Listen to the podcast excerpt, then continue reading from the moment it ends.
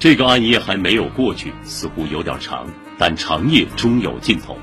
由市精神卫生中心主任医师谢斌撰写，上海戏剧学院表演系青年教师田园朗读的一段八分钟诵读，